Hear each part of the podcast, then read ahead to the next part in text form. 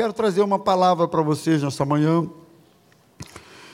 Muito conhecido o texto, Evangelho de João, capítulo 8, a partir do verso de número 1 até o verso 11. Isso, pode ser. No final da reunião eu vou chamar os transferidos. Deixa eu ganhar um tempinho aqui. No final, pode deixar que eu vou chamar. Evangelho de João, capítulo 8, a partir do verso 1. Tem aqui uma história muito conhecida.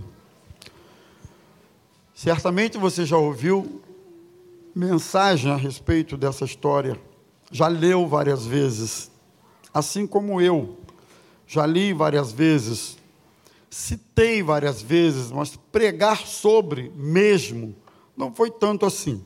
E eu quero hoje falar sobre esse personagem ou essa história. João 8:1 diz assim: Jesus, no entanto, foi para o Monte das Oliveiras.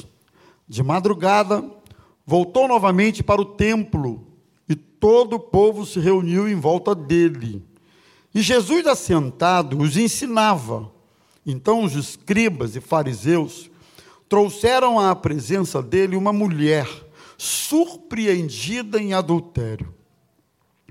E fazendo-a ficar em pé, no meio de todos, disseram a Jesus: Mestre, esta mulher foi surpreendida em flagrante adultério. Na lei, Moisés nos ordenou que tais mulheres sejam apedrejadas. E o Senhor, o que tem a dizer? Eles diziam isso, verso 6, tentando para terem de que o acusar. Mas Jesus, inclinando-se, escrevia na terra com o dedo. Como eles insistiram na pergunta, Jesus se levantou e lhes disse: Quem de vocês estiver sem pecado, seja o primeiro a tirar a pedra. E inclinando-se novamente, continuou a escrever no chão. Mas eles, ouvindo essa resposta, foram saindo um por um, a começar pelos mais velhos até os últimos, ficando só Jesus e a mulher em pé diante dele. Levantando-se, Jesus perguntou a ela: Mulher, onde estão eles? Ninguém condenou você? Ela respondeu: Ninguém, Senhor. Então Jesus disse: Também eu não a condeno. Vá e não peques mais. Vamos orar? Senhor, fala conosco através da tua palavra. Permita que ela seja instrumento de correção, de alerta, que ela seja instrumento de edificação para cada coração aqui nesta noite. Ajuda-nos no entendimento e na prática da tua palavra. É o que eu te peço em nome de Jesus. Amém e amém. Aqui está uma passagem como eu falei, muito conhecida, muito familiar, uma passagem quase que universal no que se refere ao conhecimento a respeito dela, que nos dá conta de uma pecadora que estava prestes a ser apedrejada por outros pecadores. O que se percebe no texto é que havia basicamente uma diferença entre a pecadora, essa mulher, a gente não sabe o nome dela, não sabemos muita coisa a seu respeito. O que sabemos é que ela tinha uma, o, o pecado dela foi a própria forma de identificação que o texto usou e dá para nós. Adúltera, mulher adúltera. O títulozinho da Bíblia é a mulher adúltera. Então, ela é identificada pelo seu próprio pecado. Que coisa interessante. Que alcunha, que nomenclatura, que identificação. Que coisa triste. Uma mulher adúltera que havia sido apanhada em flagrante adultério. Aliás, ela foi surpreendida no seu adultério. Não, ela não, ela não se deu conta de que estava no ato de adultério e recorreu a Jesus pedindo perdão pelo seu erro. Não. Ela não se deu conta do que estava fazendo, procurou o esposo, a família e diz: Olha, eu cometi um adultério, eu estava vivendo em adultério, não se sabe se foi uma coisa pontual, se era uma vida, não se sabe. O que o texto deixa claro para a gente é que ela foi surpreendida no seu ato de adultério. Então a diferença dessa mulher, cuja identificação que temos é essa que eu estou dando para vocês, e os demais pecadores, ambos pecadores, a mulher que havia sido flagrada no adultério, pecadora. O grupo que estava expondo a mulher o seu pecado e buscando de Jesus a validação, a consumação da sentença prevista sobre ela, era um grupo de fariseus, também pecadores. A diferença entre o grupo e a mulher, eu entendo que era basicamente a seguinte: ela era pecadora, sabia que era pecadora. A própria consciência dessa mulher já era o seu próprio tribunal, que por sua vez a condenava. E como é que eu entendo isso no texto? Porque ela não responde palavra, ela não busca uma defesa pessoal. Quem sabe ah, pudesse dizer assim: ah, eu adulterei porque o meu marido não valia nada. Então, tinha mais era que tomar um chifre mesmo, e eu falei, é, adulterei. Ela não, ela não tentou se defender, tipo, eu adulterei porque o sujeito insistiu muito, eu não suportei a tentação e adulterei.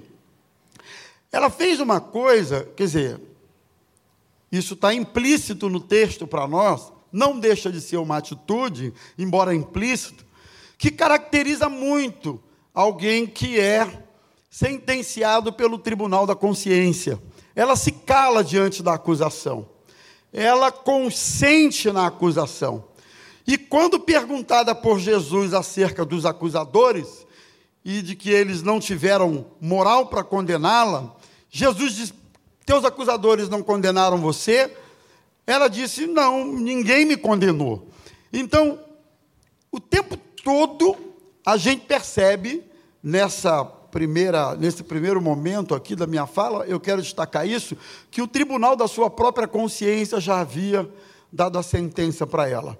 O seu silêncio, a sua admissão, nos dá conta de que ela reconhecia ser uma mulher pecadora. Enquanto o outro grupo, o grupo dos acusadores, eles não eles não eles não reconheciam isso. E é uma coisa interessante que esse grupo, texto fala no verso 6 a respeito, leva essa mulher diante de Jesus, expõe a mulher na sinagoga diante de Jesus. Interessante que eles puseram a mulher de pé. Não era o suficiente a acusação do seu pecado, mas texto fala que ela ficou de pé. Puseram ela de pé. Disseram aí, Senhor, essa mulher aí, ó, é, foi flagrada adulterando. O que, que o senhor diz? E é interessante que essa postura dos fariseus não era porque eles estavam preocupados com a mulher, não era porque eles estavam preocupados com a restauração do casamento da mulher. O texto não dá conta e nem daria mesmo, porque isso certamente não aconteceu que eles, quem sabe, tentassem fazer uma mediação entre ela e o marido traído, para que de alguma maneira o casamento pudesse ser restaurado. Vamos viajar um pouco no que o texto não fala, mas vamos especular um pouco, uma especulação coerente, pertinente para a nossa aplicação prática. Seria legal dos fariseus, de repente, se alguém pudesse chamar a mulher, saber da realidade de que maneira podiam, poderiam ajudar na restauração do seu casamento? De que forma eles poderiam fazer isso? Mas nada disso parecia fazer parte do interesse daqueles homens, nada. Eles queriam pôr Jesus à prova. Na verdade, a mulher foi um instrumento. Na verdade, aquela mulher foi um, o álibi que eles encontraram para pôr Jesus à prova. O texto fala sobre isso. Porque se Jesus libera a mulher, estaria indo contra a lei de Moisés, de alguma forma, estimulando as pessoas, porque as pessoas se, se uh, retraíam de certa forma em cometer certas coisas, porque sabiam o que a lei previa acerca do pecado cometido. Então, segundo, é, se ele condena a mulher à morte, ele estaria usurpando um poder que já não pertencia mais aos judeus e sim aos romanos, que era o de infligir penas capitais aos condenados. Não era uma prerrogativa de judeus mais, e sim dos romanos. Então, se Jesus condena a mulher, apedreja, mata, é o que diz a lei, não era mais prerrogativa dos judeus. Então, de alguma forma, eles estavam ali para ver o que é que Jesus ia fazer com aquela situação. Há um pastor presbiteriano, Charles Erdman, é um americano da Filadélfia, que é autor de várias obras, eu estava lendo a respeito desse comentário, e numa das suas publicações ele diz assim: o motivo dos fariseus não era o amor, de, o amor a Deus, eles não estavam lá levando a mulher porque amavam a Deus, nem zelo pela justiça, nem paixão pela pureza ou pela santidade, muito menos pela indignação do pecado que ela havia cometido. Mas o motivo era apenas o desejo de forçar Jesus a dizer algo que pudesse servir de base para a sua prisão, condenação e morte. Olha que coisa interessante. Eles usavam a autoridade religiosa que possuíam. Quando eu estava lendo isso aqui, gente, me bateu um temor diferente, um temor muito muito íntimo, porque eles usavam a autoridade para condenar e não para restaurar.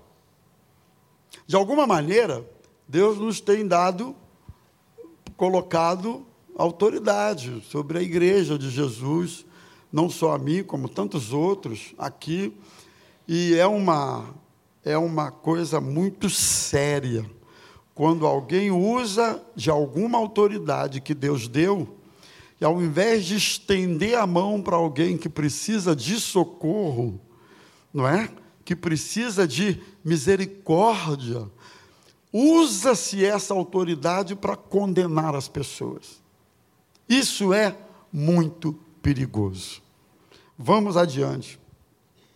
Então, eles não se importavam com a mulher, nem com a família dela, nem tentaram uma reconciliação.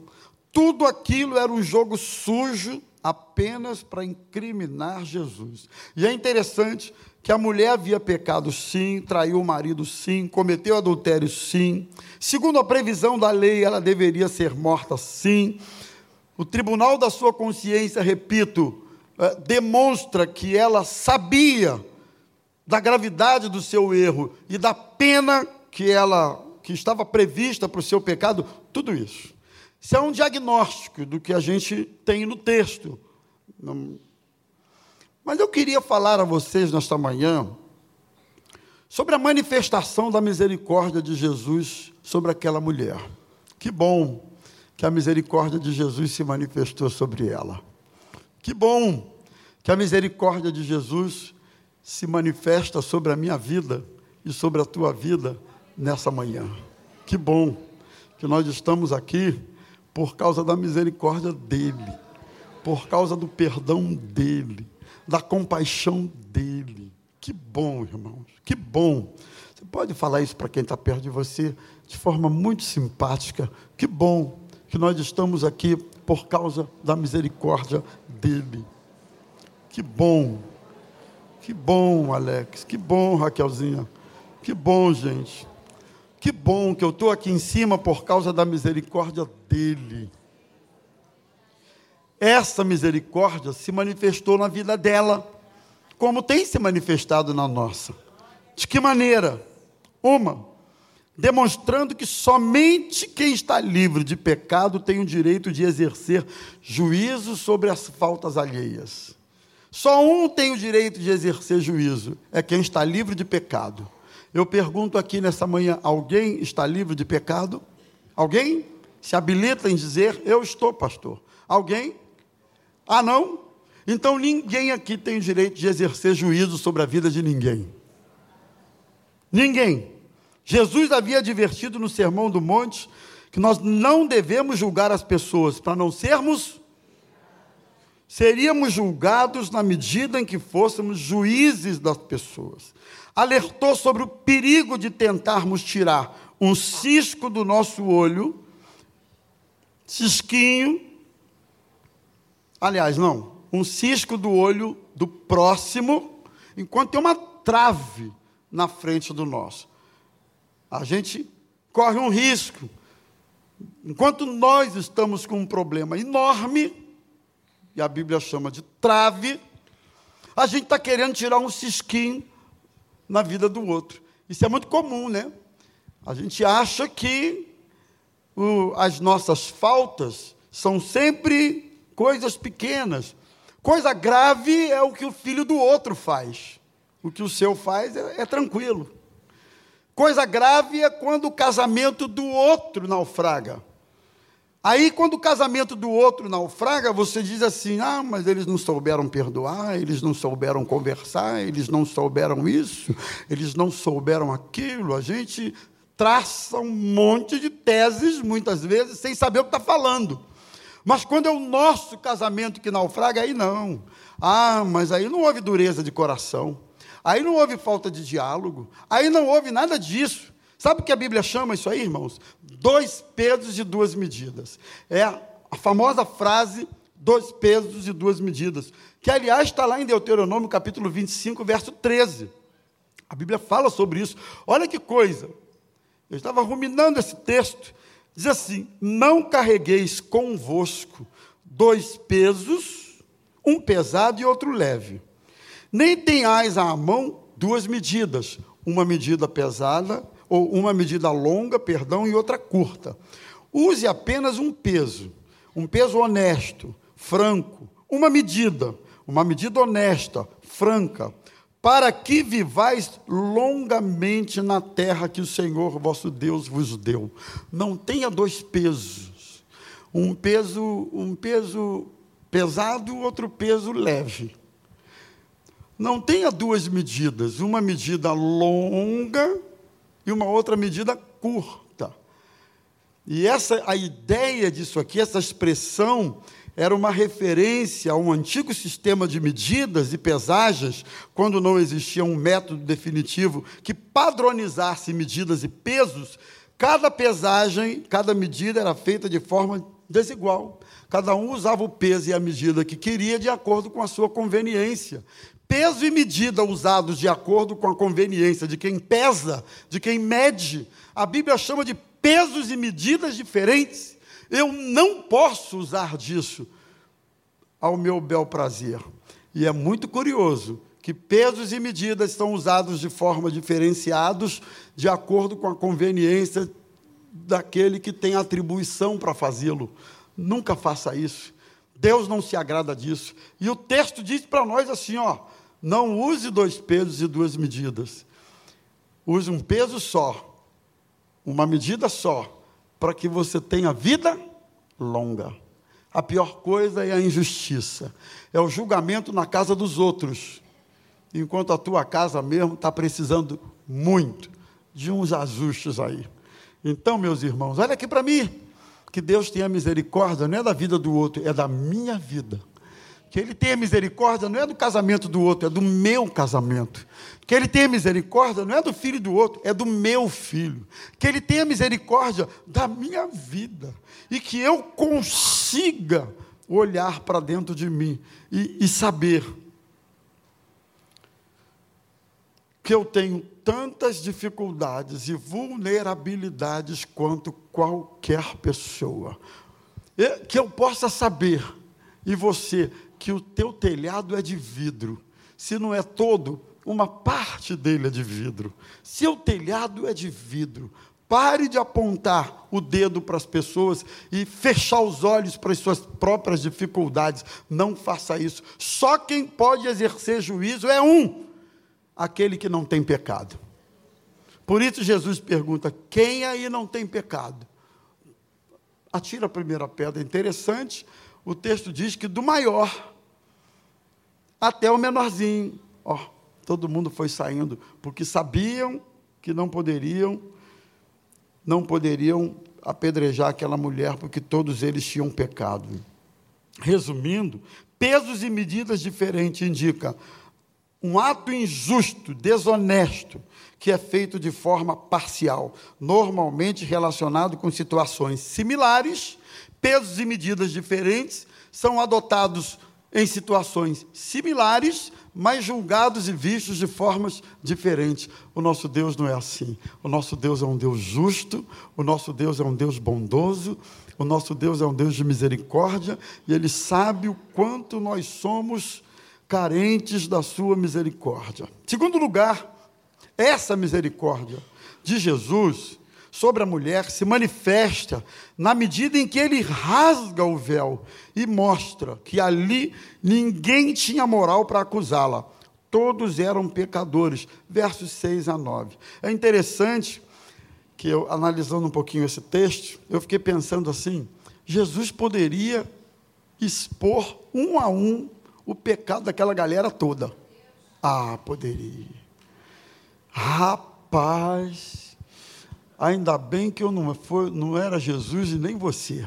Porque se a gente fosse o Jesus, a gente ia chegar, é, ela adulterou. E você aí, ô fulano? mandava logo o nome do miserável. E você aí? Poderia dizer assim: você pode não ter ido para a cama com a mulher do outro, mas a tua mente está encharcada de adultério, porque eu conheço a tua mente. Teu coração, teu espírito, tuas intenções, eu conheço tudinho. É tudo cheio de adultério. Jesus poderia ter feito isso. Se eu fosse Jesus, eu faria, Manu. Eu ia dizer seu cachorro. Desculpe aqui a expressão. Jesus poderia muito bem dizer: Eu conheço muito bem o ódio do coração de vocês. Está aí, ó, conheço. Vocês estão cheios de ódio. Eu conheço o coração de você aí, oh, lá na galeria. Conheço o coração de vocês. Invejoso. Está lá olhando para o irmão lá, mas está cheio de inveja. Conheço não adulterou, não, mas invejoso. Conheço. Esse coração encharcado de ira, conheço. É, não cometemos os pecados que essa mulher cometeu, mas outros tantos nós cometemos que Jesus conhece todos. Alguém se habilita a dizer que não? Levanta a mão aí que tu vai tomar uma oração rapidinho conhece tudo. Ele podia dizer: conheço muito bem a amargura do teu coração, com a família. Conheço muito bem, ou oh, você que está olhando aí, como você trata a tua mulher. Eu sei como você trata a tua mulher. Ah, o Sancleta só fazer assim. Conheço muito bem a roubalheira que tu arruma aí na empresa, aquela sonegação lá no imposto de renda. Conheço. Poderia dizer muito bem. Tem muita coisa aí escondida na vida que a gente não expõe, não dá nem para ninguém flagrar, mas Deus conhece. Jesus poderia ter feito isso, mas ele não fez, não. Ele fez uma coisa pior, implacável, infalível, pior. Sabe o que ele fez? Ele deixou que a própria consciência falasse com cada um deles. Essa é a minha oração aqui nesta manhã. Começar por mim. Jesus não precisou publicar o pecado de ninguém. Que bom saber. Nossos pecados, ele não precisa publicar para se arrepender, para mudar, para deixar. Basta uma coisa: que o Espírito Santo faça esse trabalho na sua mente, no seu coração, na sua alma, nas suas intenções, na minha também, isso nos será o bastante. Se nesta manhã o Espírito Santo, que é quem convence exatamente do pecado, da justiça e do juízo, fizer esse trabalho, todos nós vamos colocar uma, pernas e vamos sair de fininho e dizer: Jesus, tem misericórdia da minha vida. Não é isso? Consciência. Como é bom. Porque a consciência é um instrumento de Deus, mediante o qual, inclusive, seremos julgados. Nossa consciência é um instrumento de Deus, que o Espírito Santo usa para dizer: Isso aqui não agrada a Deus, isso aqui não está certo. Isso aqui não é de Deus, não. Isso aqui não, não vem de. Às vezes não precisa nem ser crente. A própria consciência, de alguma maneira, é, ela trabalha nesse sentido. Então, meus irmãos, na verdade, o texto não diz o que ele escreveu, mas a palavra grega, que é anamartetos, ou anamartetos, tetos, eu acho que é essa a pronúncia certa, para a expressão sem pecado, olha o que ela significa. Não apenas sem pecados. É, eu, eu aprendi isso aqui. Essa palavra grega significa sem desejo pecaminoso. Então, nesse caso, mesmo que sem a consumação, mas que se um determinado desejo é alimentado, é robustecido, é o tempo todo flertado. Esse desejo pecaminoso toma conta da mente, toma conta do coração. E aqui, Jesus toca no nervo. O que ele está dizendo aqui é o seguinte: vocês não só podem apedrejá-la, vocês só podem apedrejá-la se nunca tiverem tido no coração o mesmo desejo dela. Não é? Vocês não podem apedrejá-la só porque não cometeram o mesmo ato, mas se vocês tiveram o desejo, vocês já não têm moral para apedrejar. Eles, de alguma maneira, identificaram isso e foram saindo todos da presença de Jesus e daquela mulher ela estava exposta e envergonhada diante de todos, sem coragem de levantar o rosto.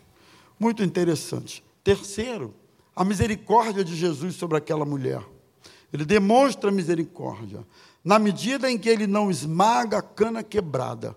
Eu gosto disso aqui, verso 10 e 11, porque ele pergunta: teus acusadores, onde eles estão? Não condenaram você? Também eu acho que se eu fosse Jesus, eu ia dar um sermãozinho para ela antes de despedir. Ah, não. Tipo, ô fulano, brincadeira, né? Também, que vacilona tu é, né? Vacilou, velho. Vacilou feio, traiu teu marido. Teu marido era tão ruim assim, talvez ela dissesse, não, meu marido era gente boa. Então, como é que você faz um troço desse? Olha só, Aqui, vou quebrar teu galho, mas da próxima vez. Se fôssemos nós, eu acho que a gente ia dar um sermãozinho para ela, não ia não? Não ia deixar sair fácil assim. Só que acontece, irmão, que é, é chutar quem está morto. Sabe o que acontece? É você já jogar ainda mais culpa em cima de quem já está sendo massacrado pela culpa. É, é, como você pegar uma cana quebrada e, e, acabar, de, acabar de esmagar com a cana. E o nosso Deus não esmaga a cana quebrada. Ele é o Deus que estende a mão de misericórdia e diz para a gente: vai. Ela não precisou explicar muita coisa, aliás, não precisou explicar nada. Jesus não pediu explicação de nada não perguntou há quanto tempo, não perguntou quem era o cara, quem era o, o chifrado ou o chifrudo, enfim, deixa quieto. Ele não quis saber da ficha corrida de ninguém, ele disse para ela: vai e não peques mais. Isso é lindo saber que o meu Jesus, que me conhece e conhece as minhas fragilidades, ele não acaba de destruir, ele me dá uma nova chance. Ele não quer explicação, sabe por quê? Ele não precisa. Todas as explicações que você queira dar, aliás, dar explicação só complica. Tem horas que a gente precisa chegar diante de Deus e dizer perdão. E não explique nada. Porque quem explica muito é porque, no fundo, quer justificar o que fez. Esse é o que está por normalmente por trás das explicações. Então, nesta manhã, o que eu aprendo com essa mulher é: não explica muito, não. Aceita o perdão de Deus para a sua vida. Explica muito, não. Eu quero dizer para você que o Espírito Santo está aqui, o sangue de Jesus está aqui, o mesmo Jesus está aqui, o mesmo Deus está aqui. Ele é Senhor daquele dia, daquele momento, daquela circunstância, e Ele é o Senhor de hoje, de aqui, de agora. E esse Senhor está dando chance para alguns aqui nesta manhã, meu filho. Eu não estou aqui para condenar você eu estou aqui para te dar uma nova chance. E ele restaura a dignidade daquela mulher. Só Jesus pode restaurar a dignidade de uma pessoa. Só ele pode restaurar. Verso 10 e 11. Ele restaura a dignidade. O texto aí é especulação de novo. Mas eu, eu, eu creio, eu, eu não, não duvidaria se com a ação de Jesus na vida daquela mulher, o perdão de Jesus na vida daquela mulher, o conserto e a restauração na sua vida vieram por completo. Quem sabe até ela tenha chegado para o marido e dito: Olha, é isso aí. Já saiu na primeira página dos jornais, todo mundo já sabe, a sinagoga toda, os fariseus, já fui entregue, fui flagrado em adultério, pe pe me pegaram no erro já era público, não sei do marido dela, não sei por onde ele andava, não sei se ele estava na sinagoga, não sei se ele estava trabalhando, eu não sei lá onde é que esse homem estava, mas de alguma maneira a notícia deve ter chegado a ele. Vamos pensar aqui? Vamos viajar? E eu creio que com o perdão daquela mulher, de Jesus sobre ela, aquela palavra de Jesus sobre ela, eu, eu seria capaz de crer que a restauração na casa dela veio por completo. Porque Deus, quando faz a obra, ele faz por completo. E eu queria dizer aqui isso nessa manhã. Mediante o perdão do Senhor para a minha vida e para a sua, Ele pode fazer a restauração por completo na nossa vida. E eu creio que aquela mulher saiu dali arrependida. Que a bondade e a misericórdia possam nos acompanhar é a minha conclusão desse texto. Que não sejamos implacáveis com os outros, mas nos lembremos que nós também estamos sujeitos às mesmas coisas que qualquer pessoa.